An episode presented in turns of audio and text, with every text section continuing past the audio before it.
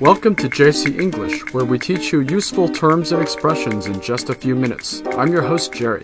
Hi guys，我是 Cecilia，欢迎大家回到 JC 英语从洛杉矶发来的 Podcast。 那最近我们家儿子有很多问题问大人哈，都是和这个身体有关的。于是我们想呢，干脆就做一期节目来讲讲身体的分泌物， So today's topic is going to be a bit visceral, so be forewarned. 有点小恶心哈。但是说实话，这是一个很实用的话题，大家生活中会用得到。 So we're going to go over terms for bodily functions and secretions. 像 Jerry 讲的哈，我们要讲讲身体机能 （bodily functions） 和 secretions，也就是身体的分泌物。那么今天节目 的文本呢，可以在微信公众号 JC 英语的推送文章里找到。其实我们每一期节目都有对应的推送文章哈。那我们开头再说了哈，说今天的这个话题有点小恶心，因为要讲到身体的分泌物。 It might not be the most pleasant of topics, but it's interesting and useful nonetheless. 我们先来看哈，bodily function。 So, a bodily function simply means the natural processes of the human body, such as breathing or coughing. 嗯，对，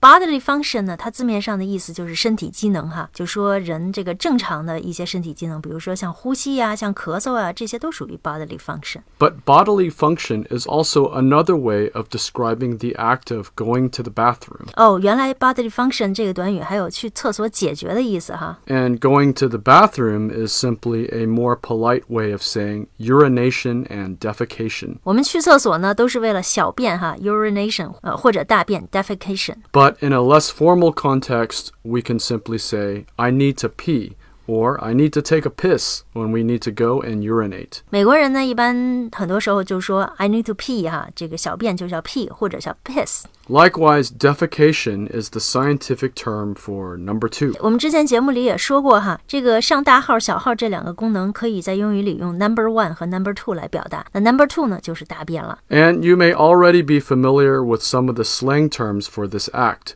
which includes taking a crap and taking a shit. This is a swear word, so be careful how you use it.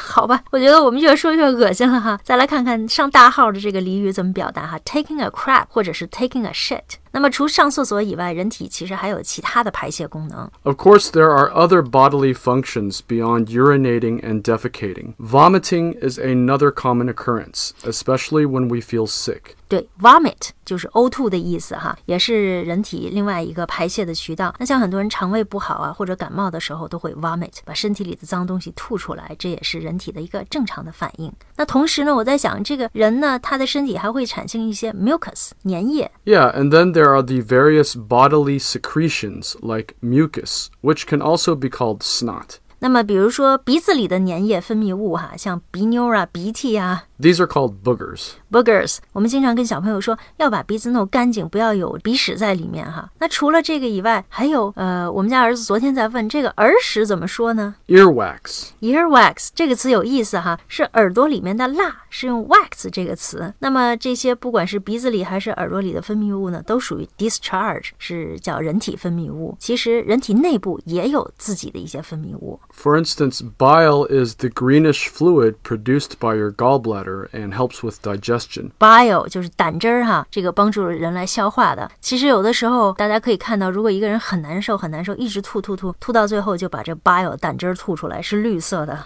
Yeah, okay. I think that's enough for today. I hope we didn't gross you out too much with this discussion. 嗯，估计大家早就听恶心了。那好，我们见好就收了。今天的节目呢就到这里。如果你想听到地道实用的英语节目呢，学习欧美的文化，可以在我们的微信公众号 JC 英语 JC English JC 里面呢升级我们的会员课程。那么会员课程十分优惠，每天不到一元钱哈，每周更新呃六天，每个工作日呢更新两个栏目。好，谢谢您的收听，See you next time。 Bye bye.